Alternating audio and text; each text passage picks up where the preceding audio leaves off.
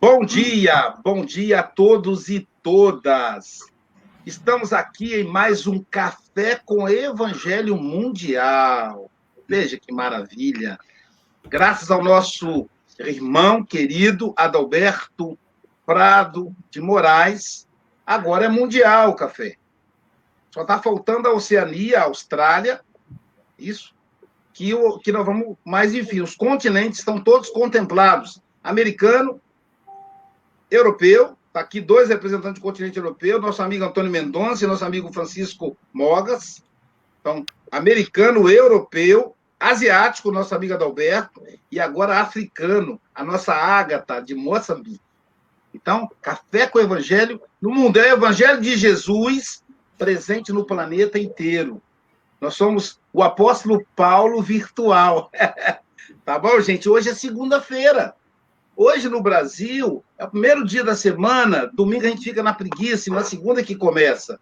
Para a maioria, motorista de ônibus, médico, tem isso não. No Japão é diferente. A Dalberto falou que lá o negócio trabalha sete dias por semana. Na Europa também, o domingo, o povo descansa um pouquinho. Mas, enfim, segunda-feira, dia de trabalho no bem, mais um dia de café com o Evangelho. Vou pedir a Marlene para nos conduzir na oração inicial. Rogamos a Ti, Jesus, que nesta manhã os nossos pensamentos e os nossos sentimentos estejam voltados para o mundo espiritual, na busca para o nosso refazimento físico, psíquico e espiritual. Ilumina, Senhor, o nosso planeta, aqueles que estão na direção das instituições, todos aqueles que estão compenetrados nos laboratórios para a descoberta da vacina. Que o mundo espiritual, que interage com o mundo físico, possa, nesse momento, olhar por todos nós que aqui estamos e que continuemos fortalecidos para semearmos o bem.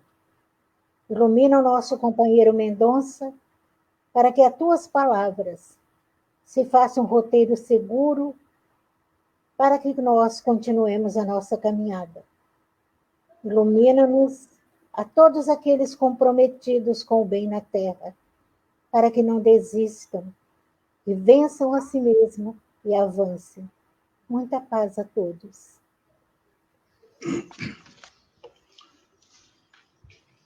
Do livro Pão Nosso, leitura 154, Os Contrários. Que diremos, pois, à vista dessas coisas?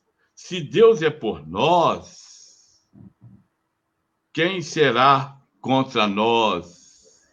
Passagem evangélica. A interrogação de Paulo ainda representa precioso tema para a comunidade evangélica dos dias que correm. Perante nosso esforço, desdobra-se campo imenso, onde o Mestre nos aguarda a colaboração resoluta. Muitas vezes, contudo, grande número de companheiros prefere abandonar a construção para disputar com malfeitores do caminho. Elementos adversos nos cercam em toda parte.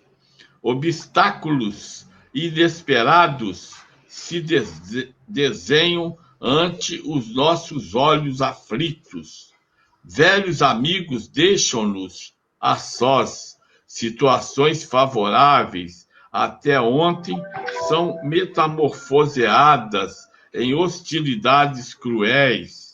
Enormes fileiras de operários fogem ao perigo, temendo a borrasca e esquecendo o testemunho. Entretanto, não fomos situados na obra a fim de nos rendermos ao pânico nem o mestre nos enviou ao trabalho com o objetivo de confundir-nos por meio de experiências nos círculos exteriores. Fomos chamados a construir. Naturalmente, deveremos contar com as mil eventualidades de cada dia, suscetíveis de nascer das forças contrárias, dificultando-nos a edificação. Nosso dia de luta será assediado pela perturbação e pela fadiga. Isto é inevitável no mundo que tudo espera do cristão genuíno.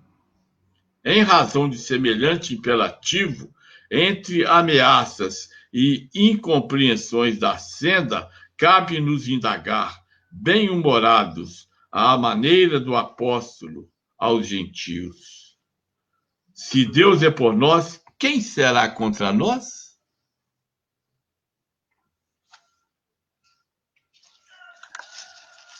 Que lindo, né? Bem-humorados. Ou seja, olhar pelo bom humor, né? Se Deus é por nós, quem será contra nós? É, não é não é uma não é levar as ferro e fogo não, bem humorado. Se Deus é por nós, quem será contra nós? Bom, gente, nós temos hoje o nosso querido Antônio Mendonça, que é presidente da Associação Cultural Espírita de Santarém, a minha casa espírita em Santarém, a minha casa espírita em Portugal. Né? Quando estou em Portugal, duas casas assim vêm à mente. A Assis, a Santarém, e a Associação de, Leiria, da nossa querida Isabel. Então, meu amigo, saiba que você tem um espaço muito grande no meu peito. Você é um amigo querido, viu? Então, nós vamos vibrar que que o nosso querido Batuíra, que a irmã Luísa, possa te envolver para você falar bonito, como você falou da última vez para nós. É, são 8 e 7, você tem até 8 e 27, ou antes, caso você nos convoque. Tá? Que Jesus te abençoe. Muito obrigado, muito obrigado. Uh, mais uma vez, um bom dia para o Brasil e ainda um bom dia aqui para Portugal. Já para outras extensões geográficas já será um pouco diferente.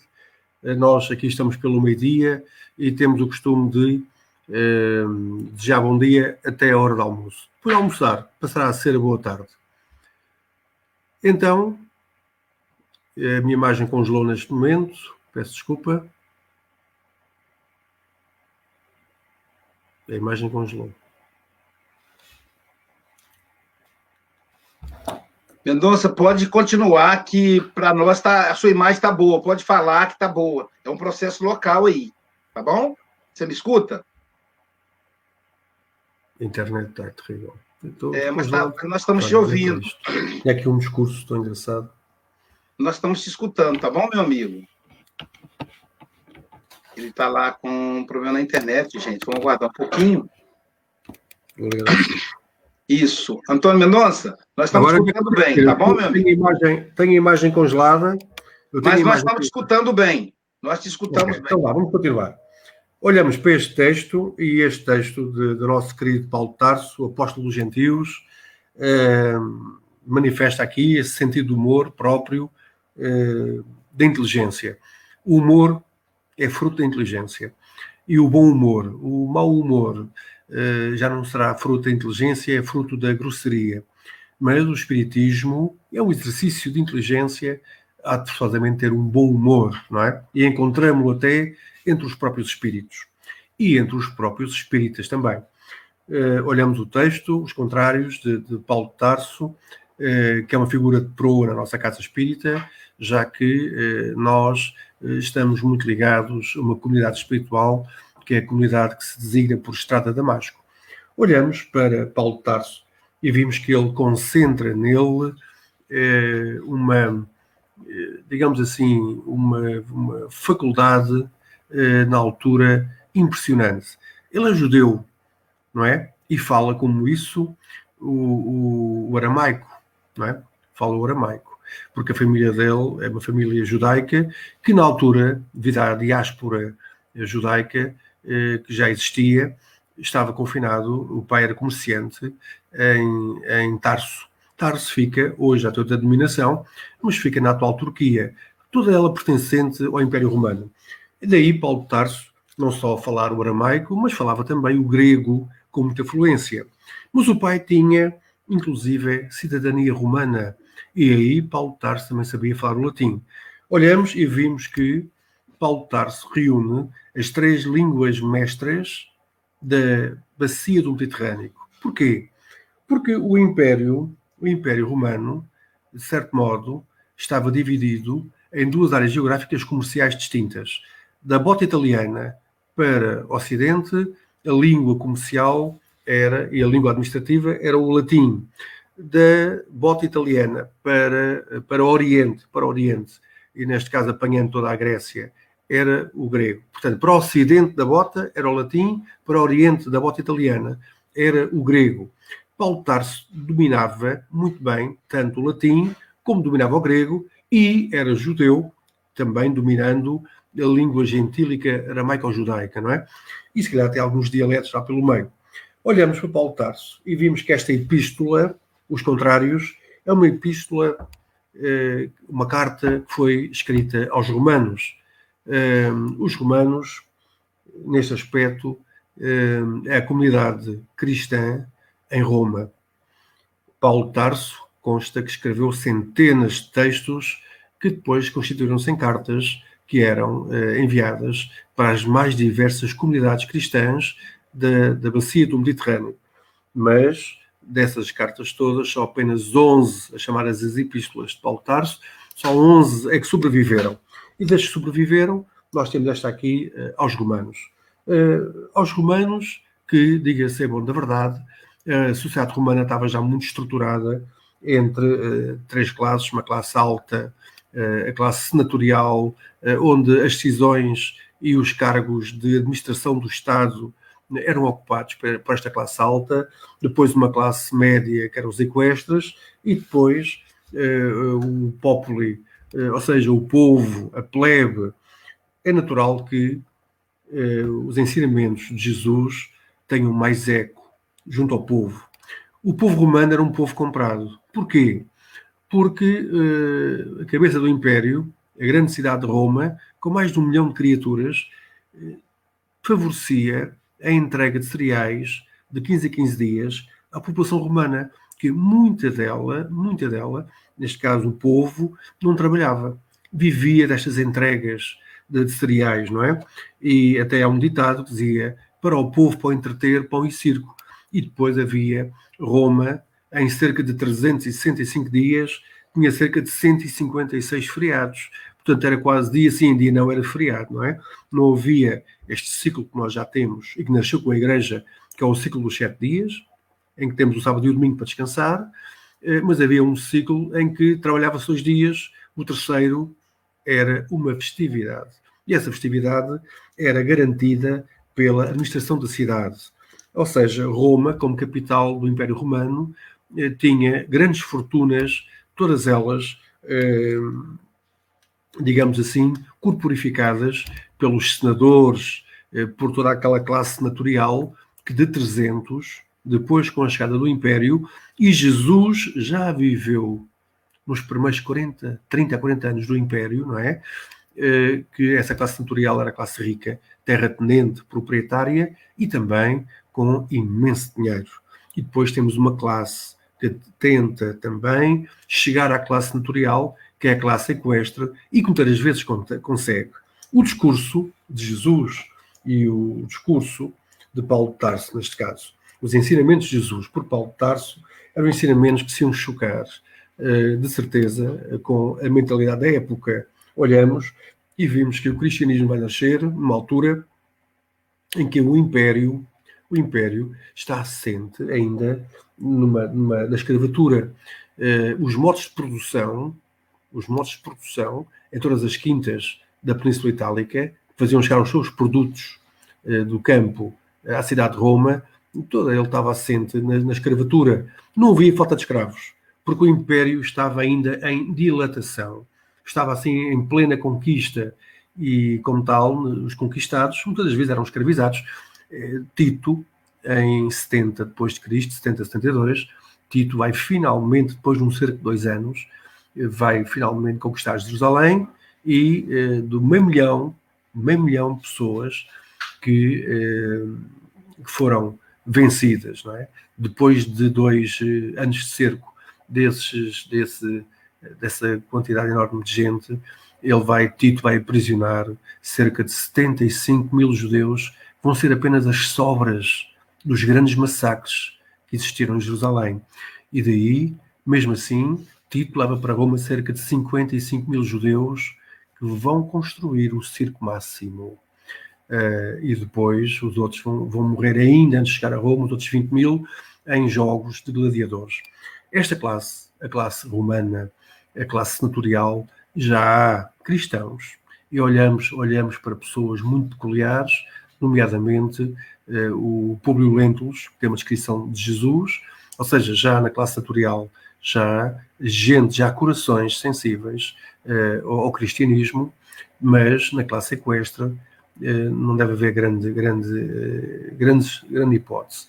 Era a classe popular, a classe daqueles que não tinham terra, que não tinham casa, que, que viviam da subvenção do povo, não é?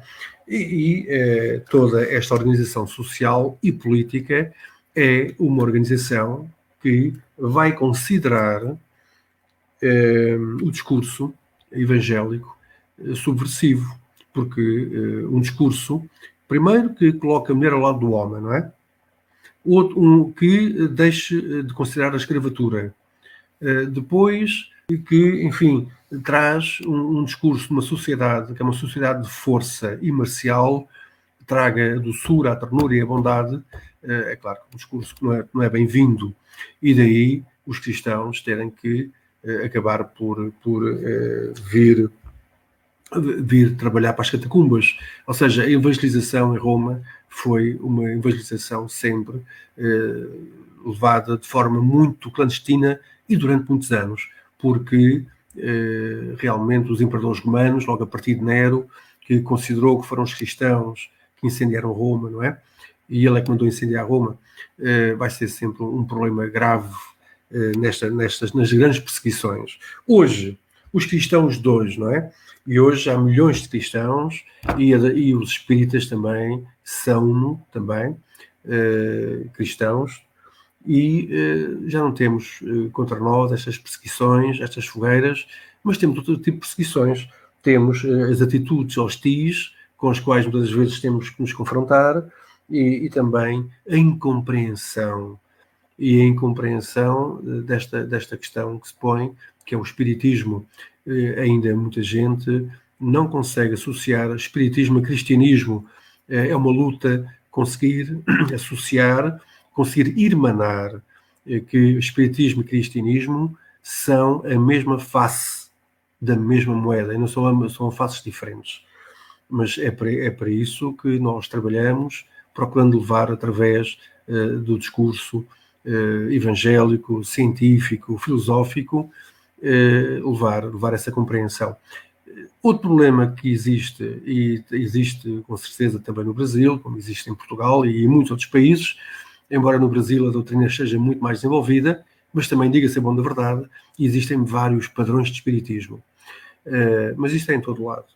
O que vai acontecer é que as pessoas não têm tempo para ouvir falar, não conferem a si próprias tempo para ouvirem, para perceberem o que é a doutrina e chegam à doutrina aos centros espíritas através do sofrimento, através da dúvida, eh, através, eh, digamos, de um desconforto muito grande e de uma falta de, como é que é explicar, eh, de entendimento do sentido da vida. Pois é precisamente isso que a doutrina nos dá, que é o sentido da vida que nós precisamos. E esse sentido da vida é aquilo que nós chamamos encontrar a rolha, não é? Hum, olhamos e vimos que hoje uh, assumirmos publicamente a nossa, a nossa raiz filosófica ou religiosa uh, ainda tem alguns custos. Uh, eu tive essa experiência e acho que a maioria das pessoas que estão aqui a ouvir-me, sobretudo aquelas que vivem em Portugal e quando falam de espiritismo aos seus familiares, aos, seus, aos seus amigos, muitas vezes vêm-se incompreendidas e nem, nem lhes admitem que possam aprofundar a conversa. Mais uma vez, verificamos, tudo isto significa falta de maturidade, não é? Paulo de Tarso, aqui aos romanos, e neste caso às populações cristãs na cidade de Roma, põe esta exortação, não é? Então, se, se, Deus é por nós, não é? Isto é, é um português arcaico, vindo do latim certo. Portanto, se Deus é por nós, quem é que será contra nós? Pois, nós temos Deus por nós, quem é que está contra nós? Nós sabemos que hoje, a nossa encarnação atual, nós lidamos ainda com obstáculos, com incompreensões, eh, com, com dúvidas, eh, mergulhamos num mar de incompreensão, mas que a pouco e pouco, eh, e não às vezes através do discurso, mas através do exemplo. É através do exemplo que conseguimos, muitas das vezes, levar as pessoas a interrogarem-se, mas que, que vida é que esta fulana e aquele fulano levam, porque aparentam ter uma moral um bocadinho mais, mais elevada, não é? Até na gestão das relações com, com os outros. Daí às vezes perguntar, então, você professa uma religião, professa uma filosofia, e é aí nós, com eh, algum cuidado, eh, temos que, eh, enfim, dar o nosso testemunho, não é? Dar o nosso testemunho. Eu lembro-me, pessoalmente, aqui há coisa de seis ou sete anos, houve uma conversa na, no bar da Mestre Oficiais, em Lisboa, da unidade onde eu estava colocado, e nessa conversa com outros camaradas abordou-se a questão da reencarnação. E eh, qualquer espírita faz um bonito quando fala de reencarnação, porque tem conhecimentos sobre esse fenómeno eh, importante, sempre presente, e que a reencarnação é a chave da nossa existência atual e é, é a chave do futuro também. E começa-se a falar de reencarnação, eh, conceitos ainda muito, muito elementares, erróneos.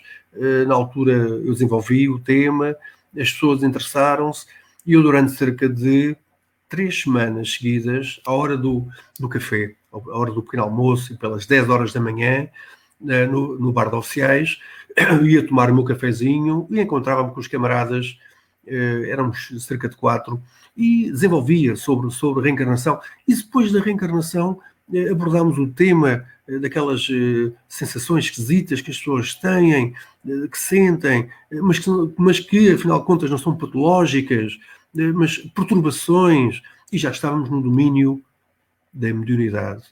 E eu começo a reparar que tenho ali três companheiros interessadíssimos. Fala-se de reencarnação, de mediunidade, eh, fazem-se algumas eh, reflexões sobre a existência divina, eh, e eu vejo cada vez mais. Até que um deles precipita a conversa com uma pergunta. Diz assim: Ah, o senhor disserta eh, muito bem acerca destes assuntos.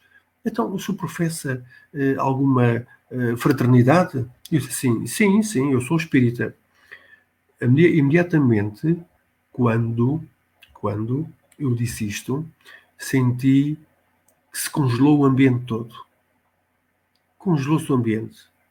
Eles depois, eu ainda faço uso da palavra mais uns minutos, eles depois despedem-se, estava a baixar a hora, nós tínhamos ali para aí 20 minutinhos para conversar um pouco, cada um vai ao seu, ao seu lugar, para, para a sua repartição, e depois nunca mais nos reunimos, porque eles passaram os três a ir a uma hora diferente da minha. E eu também decidi não os procurar. Reparem, eu não sei que ideia que eles tinham e o conceito que eles associavam ao termo espírita e espiritismo, mas enquanto o tema era mediunidade e era, e era reencarnação, eh, muito interessados, muito participativos, eh, quase que absorviam o conhecimento que lhes era eh, oferecido, mas quando se falou em Espiritismo, aqui o preconceito falou mais alto. Continuamos a falarmos e a cumprimentarmos, mas as nossas relações congelaram. Isto é o exemplo que eu tenho, mas eu acho que todos nós temos exemplos destes, pessoas que se afastam, e eu até costumo dizer assim: se querem atrair aqui, se querem atrair a pessoa para o nosso ideal, eh, não manifestem logo que são espíritas, porque as pessoas depois já nem querem ouvir tão pouco.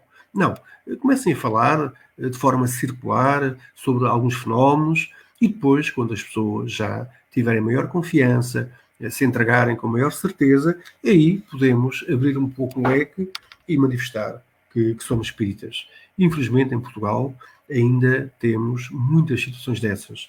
E o que nos, nos leva também a ter mudar de amigos. Eh, eu, de cima dos meus 59 anos, eu vejo que já mudei de amigos várias vezes e atualmente, há 20 anos para cá, quando comecei a explorar, a pesquisar e a estudar a doutrina, eh, vi que as amizades antigamente se foram afastando e foram substituídas por outras amizades que se aproximaram cumprindo o princípio da afinidade. E aí, sinceramente, hoje, o nosso círculo de amigos próximo e mais alargado são todos espíritas. E percebemos porquê. O princípio da afinidade eh, tem a primazia sobre tudo o resto. Já não temos muito tempo para frivolidades e para conversas de pouco mais ou menos. Tem que ser conversas eh, mais edificantes, eh, mais, mais capacitantes para a nossa caminhada. Paulo Tarso exorta-nos: se Deus é por nós, quem será contra nós? E é verdade, apesar das dificuldades e dos obstáculos, jamais podemos olvidar que Deus é por nós e que, através da oração, conseguimos a ligação com o mundo maior, conseguimos a ligação com, com este, eh, este princípio divino eh, que nós conhecemos como Deus. Agradecendo o tempo de antena, agora vou passar o discurso ao nosso querido Luísio. O meu muito obrigado.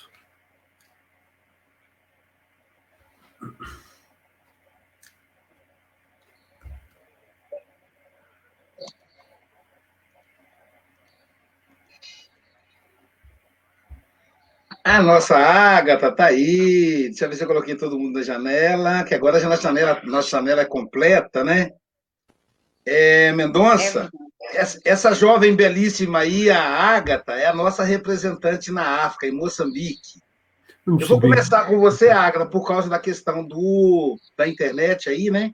É, você, você ouviu, assistiu direitinho a questão dos contrários aí da, do, do, do nosso Mendonça? Eu vou abrir para você fazer os seus comentários. Isso. Bem, eu entrei agora, não é? Porque acabei de sair de uma reunião. Aqui em Moçambique nós já estamos a vir um pouco mais um, a nossa, o nosso estado de emergência, então já, já conseguimos ter um bocadinho mais de liberdade. O trabalho voltou aos poucos. Uh, mas consegui ouvir a, a última parte uh, do, do, documentário. Um, e enquanto eu estava a ouvir, eu, eu estava a pensar que Paulo, Paulo de Tarso, não é?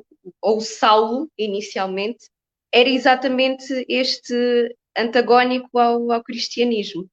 Um, ele era um douto na, na lei judaica e, e ele tinha um grande preconceito em relação ao cristianismo. Uh, mas foi necessário ele passar por aquela experiência transformadora em Damasco uh, para de facto os seus sentidos, não só físicos, mas como espirituais, serem arrebatados uh, por, por Jesus, não é? Um, e mesmo que alguém lhe dissesse, mesmo que alguém lhe desse o testemunho, ele não acreditaria se não tivesse experienciado. Uh, e eu acho que muito da, uh, daquilo que é um, a experiência que, que uh, Paulo de Tarso narra através da, do seu Evangelho é exatamente a habilidade ou a capacidade de ter estado de um lado da cerca, vamos assim dizer, e ter passado para o outro. Muitas das vezes, quando adentra na nossa vida uh, pessoas que têm curiosidade sobre o espiritismo ou que têm alguma questão com a mediunidade, um, quando nos ouvem falar assim à semelhança do que o António disse, ficam muito interessadas de facto uh, sobre a nossa perspectiva diferente uh, de ver as coisas. Mas quando ouvem a palavra espírita, especificamente, uh, assustam-se, porque é o preconceito, mais uma vez são as ideias pré-concebidas que estão criadas à volta da palavra em si e não necessariamente daquilo que representa. Isso é um problema em geral, não é só do espiritismo, mas é, é um problema em geral. Um, e às vezes eu pergunto-me, eu tenho muitos amigos da, da, minha faixa etária que sabem que eu sou que eu sou espírita, uh, que eu tenho uma crença acima de tudo e eles nem por isso professam uh, alguma religião, alguns são muçulmanos, por exemplo, outros são evangélicos, outros são, são ateus. Um, e eu, eu pensei, não é? Eu adotei esta postura de que às vezes o, o importante um, é nós pregarmos o Evangelho pelas nossas ações. Uh, não necessariamente mostrarmos o nosso a nossa etiqueta não é de, de espírita, mas demonstrarmos isso de uma forma fraterna. Existe uma frase que eu gosto muito de Francisco de Assis que diz: prego o evangelho a todo o tempo, se possível, use palavras. Eu acho que é muito essa a essência da divulgação. Uh, não é identificar-nos somente como espíritas, isso só não diz grande coisa, mas são as nossas ações que acabam por falar mais alto e acabam até por dissolver uh, estes receios que as pessoas apresentam quando ouvem a palavra espiritismo espírita. Porque a ideia é sempre achar que pronto, nós fazemos invocação de espíritos, mas é tão mais que isso. Uh, o, isso é só a ponta do iceberg. Uh, a verdadeira essência do espiritismo é todo o cristianismo em ação, a todo momento e em todas as circunstâncias. E isso acaba por uh, chamar as pessoas para nós através do nosso exemplo prático e discreto, muitas das vezes, do que propriamente nos autodenominarmos, seja o que formos, e ficarmos pelas palavras. Acho que é isso. Obrigado, Agatha. Vamos então agora convidar a nossa querida Marlene Grimaldi. Ela é de Carangola, reside na cidade de Rio das Ostras, Rio de Janeiro. Marlene, dois minutos aí para o seu comentário, querida.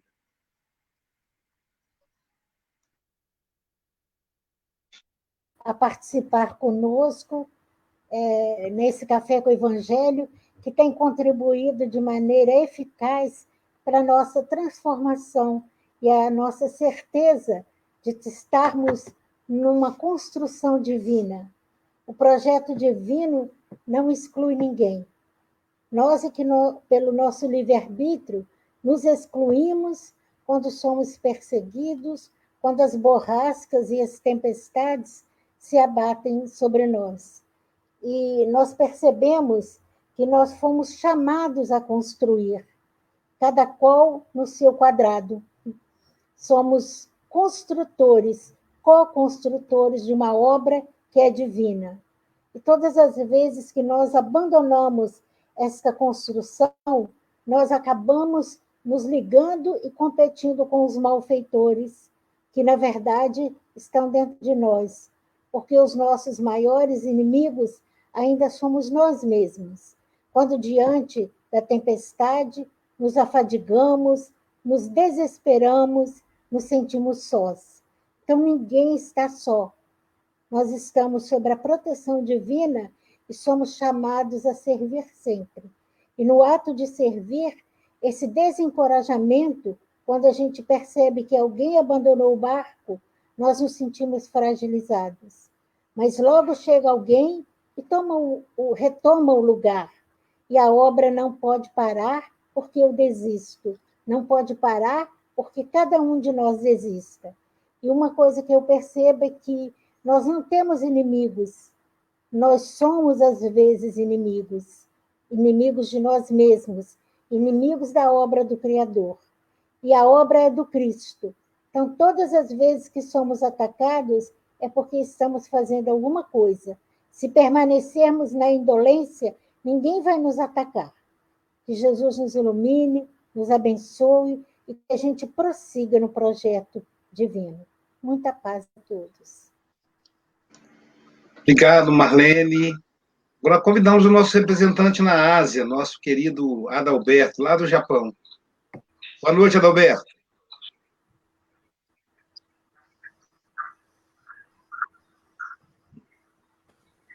Boa noite, é um prazer estar aqui novamente. Agora são 20 34 temos pouco, pouco tempo, né? Mas eu vou ser rápido. Eu gostei muito quando o nosso amigo falou que é, é hoje a nossa é, é, hoje nossa reencarnação estamos em dúvida. Será que nós assim a gente fica pensando, né? Qual que é a nossa dúvida? Qual que é a nossa dúvida nessa reencarnação? Vocês estão me escutando? Tá bom? É, a nossa dúvida, e depois a, a, a, aqui nós temos que, temos que nos lembrar que somos chamados a construir. Nós somos chamados a construir. Será que nós esquecemos? Eu lembro quando eu vim para o Japão, eu vim aqui para ficar três anos, ganhar dinheiro e voltar para o Brasil. Acabei ficando 20 anos aqui. Será que é assim na nossa reencarnação? Será que nós esquecemos de voltar para casa? Voltar? Mas onde nós estivermos, como a Agatha falou, né? Nós não, não temos que ter a etiqueta de espírito. Eu gostei disso eu vou usar, hein? Eu vou, eu vou usar isso da Agatha. Etiqueta de espírito. Será que nós somos apenas uma etiqueta? Será que nós esquecemos de ser espírita? Será que nós, nessa reencarnação nós esquecemos do compromisso assumido? Porque aqui ele fala assim: nós, é, nós somos chamados, somos chamados a construir, construir um mundo melhor. Então, para mim não ficar no crédito aqui, eu vou deixar para os outros amigos concluir isso. Tá? Muito obrigado, Antônio Mendonça. Foi um prazer é, tê-lo conosco. Obrigado, Adalberto. Agora nós vamos convidar o nosso representante na Europa, nosso querido Francisco Mogas. Com você, querido. Não tenho muito a dizer. Uh, esta lição é uma lição que eu acho que é extraordinária, porque está realmente muito atual. Uh, há bocadinho a Agatha falou aí de, de, de Saulo, quando, quando, quando, quando fez a mudança para Paulo, uh, em que até os seus próprios, quando ele faz esta, esta mudança da sua vida, uma mudança radical, uh, até os, os, seus próprios familiares o renegaram.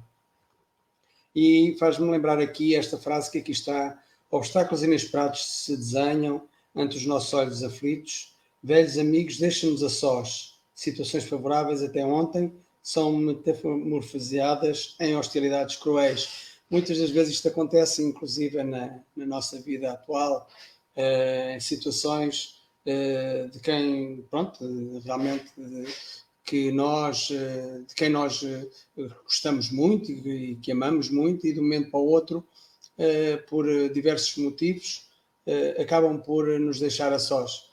e, Paulo, e, Paulo Tarso foi, sofreu isso na pele eh, ele foi realmente renegado pelos próprios familiares. Eh, e depois, eh, é como diz o Adalberto aqui na, na frase, na, no capítulo, no capítulo na, na, dois, dois parágrafos à frente, fomos chamados a construir, estamos sempre a ser chamados a construir. realmente, Deus está connosco, Deus é por nós.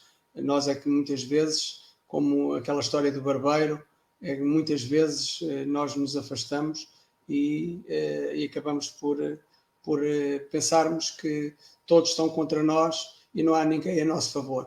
E realmente eh, a entidade maior, digamos, o nosso Pai, é que está a nosso favor, nós é que estamos muitas das vezes contra nós próprios.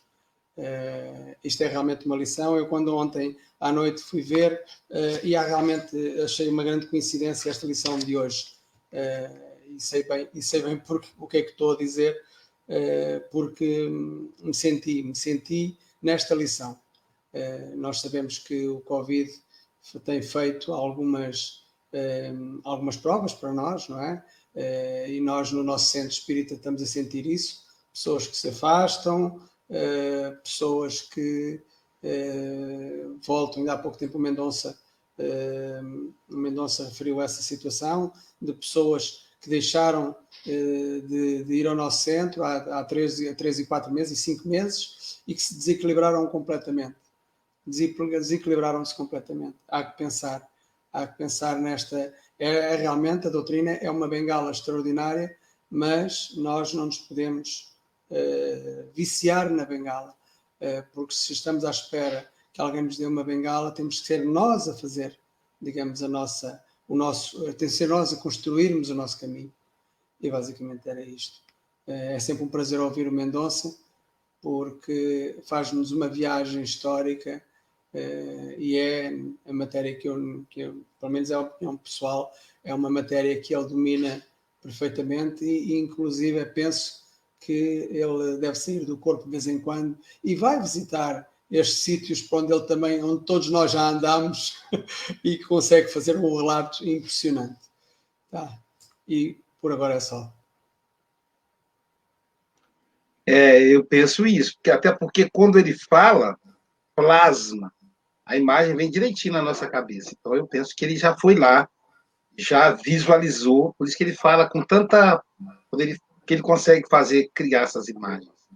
Aproveitando nisso, eu vou convidar a nossa querida Silvia Freitas para fazer suas considerações de até dois minutos. Mendonça, muito obrigada. Eu viajo aí nas suas, nas suas palavras, porque realmente é encantador.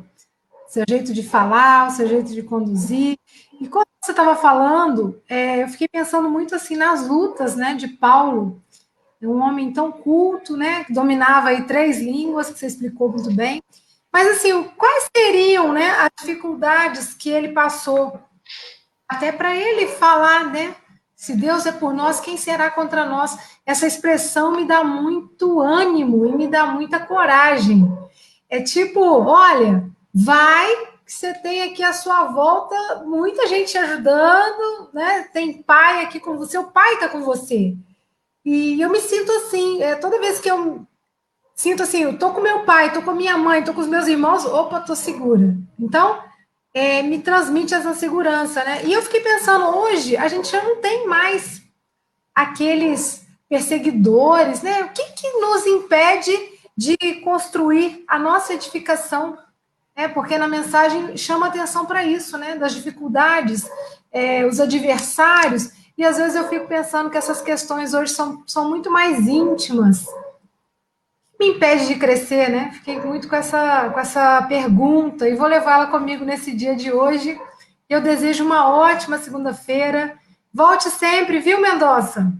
Obrigado, muito obrigado, Silvia. Um abraço para os amigos aí. Um abraço para todos Obrigado. Obrigado, Silvia. Convidar nosso querido Zali, né, nosso Zali, que é jornalista da cidade maravilhosa do Rio de Janeiro. Com você, aqui. Bom dia a todos.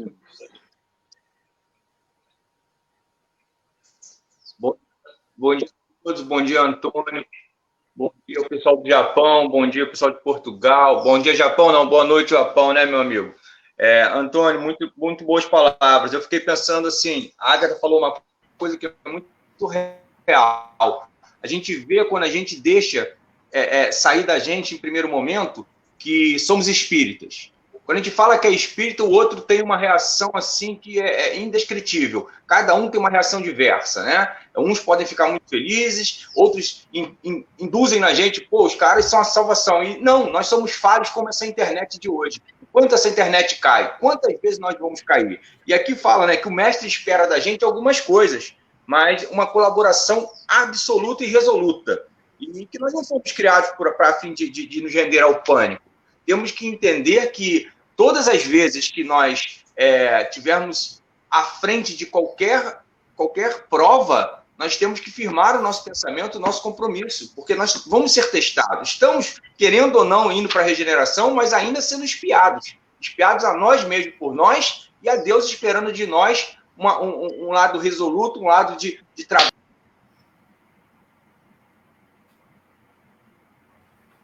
Eu fiquei impresso para que ele conseguisse falar, que está tá com dificuldade na internet. Nosso amigo Ironio Carrara Lima, nosso Bom músico. Bom dia a todos. Mendonça, muito obrigado. A obrigado. Sua, sua fala é realmente uma viagem, como diz a Silvia ou Luiz, uma viagem da história, né?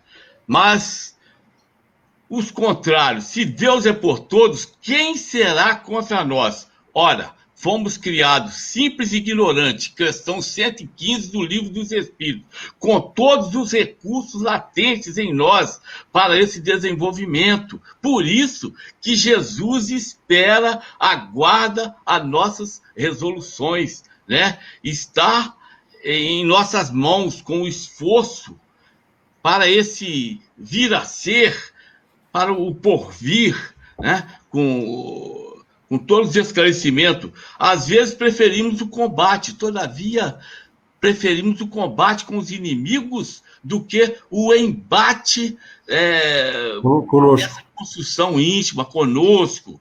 Isso, é, isso não é bom, não, né? Temos inimigos ferrenhos fora e dentro de nós, né? Resta não saber lidar com eles, buscar esse aprendizado e essa prática e a superação também, que é importante para as borrascas, para essas tempestades que vão surgindo, né? Temos medo dessas tempestades, mas não estamos no mundo para confundir-nos.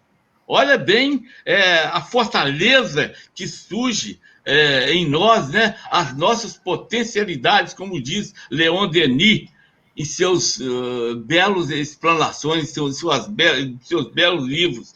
A certeza é, dessas potencialidades nos dá toda a força. Como disse, né, se Deus é por nós, quem será contra nós? Não tem barreira, não temos barreira, não. Basta a gente nos esforçarmos cada vez mais dentro nesse segmento do Evangelho e do Espiritismo. Muito obrigado a todos e um bom dia.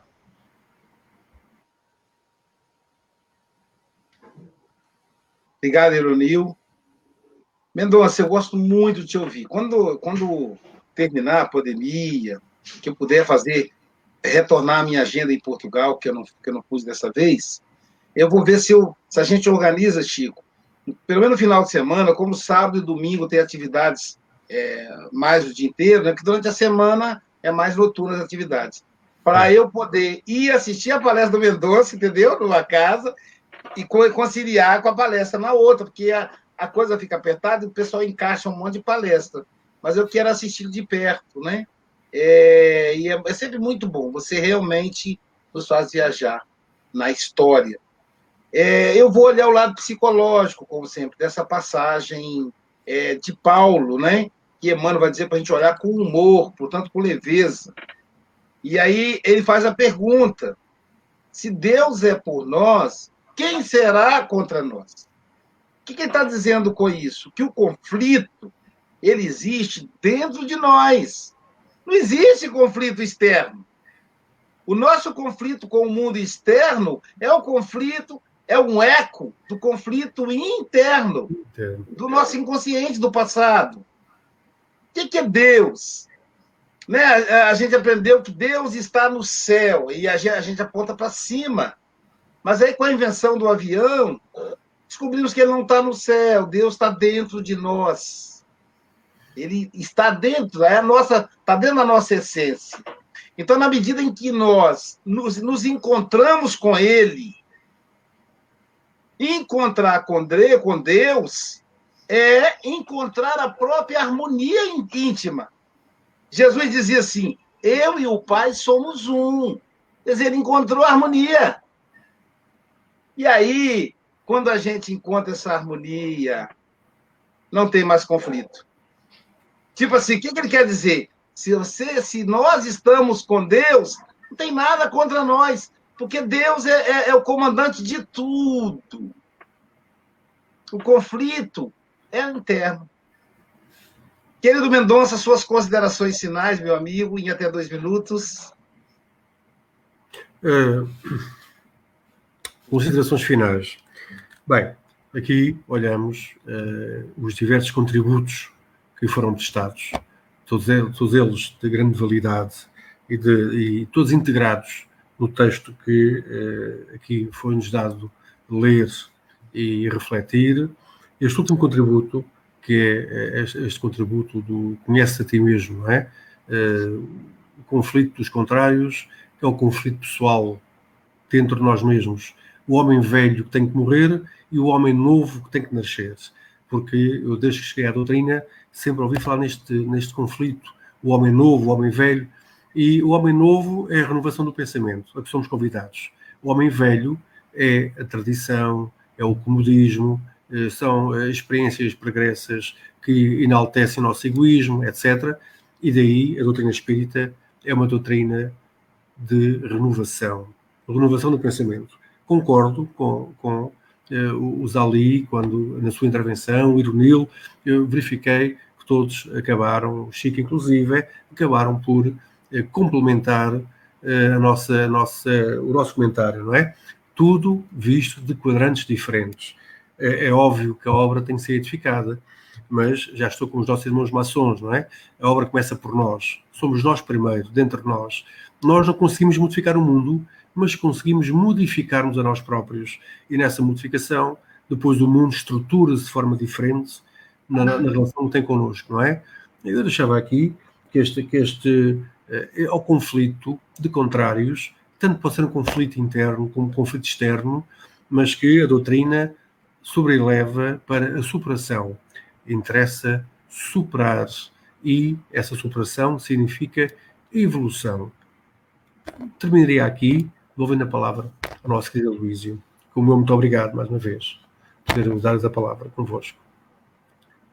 Gente, é sempre, né? Pensar em Jesus é sempre uma, uma, uma viagem profunda. Eu fico pensando como a psicologia é pobre, como poderíamos ter uma psicologia.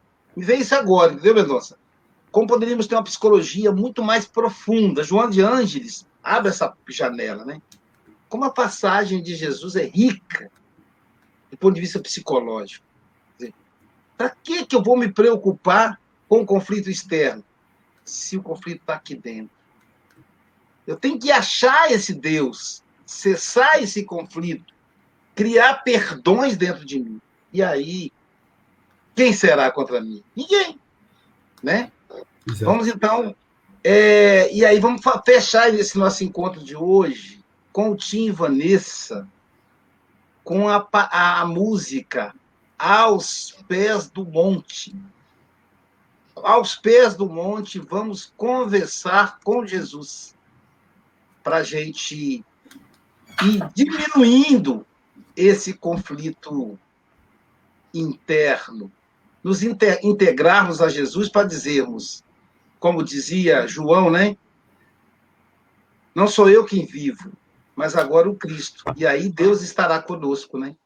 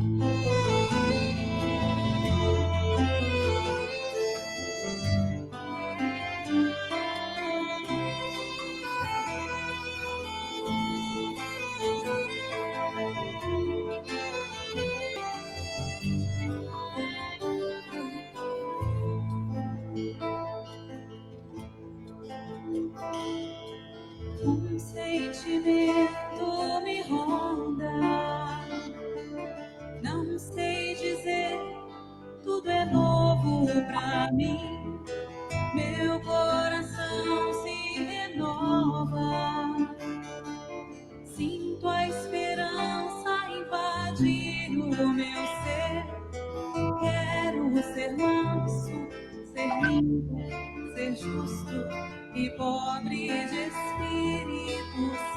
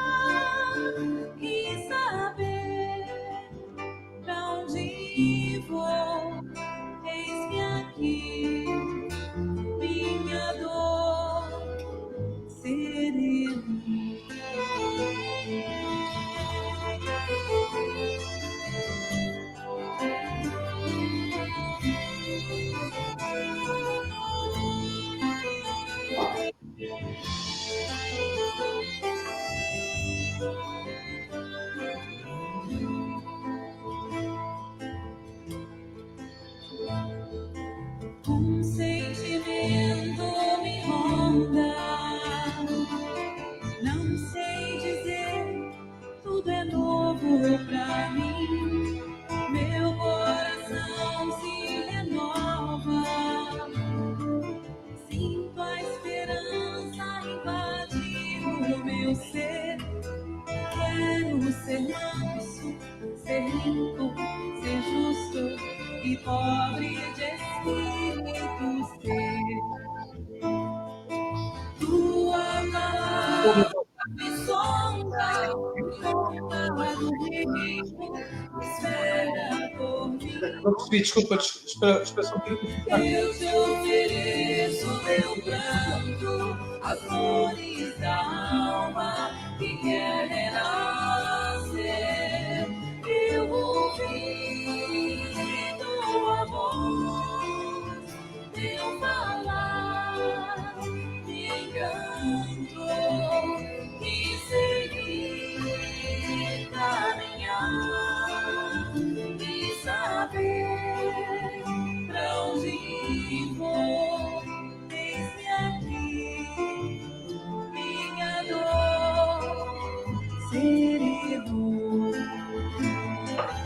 Entrar em contato com Jesus acerena nossa dor. Nos coloca em harmonia conosco mesmo.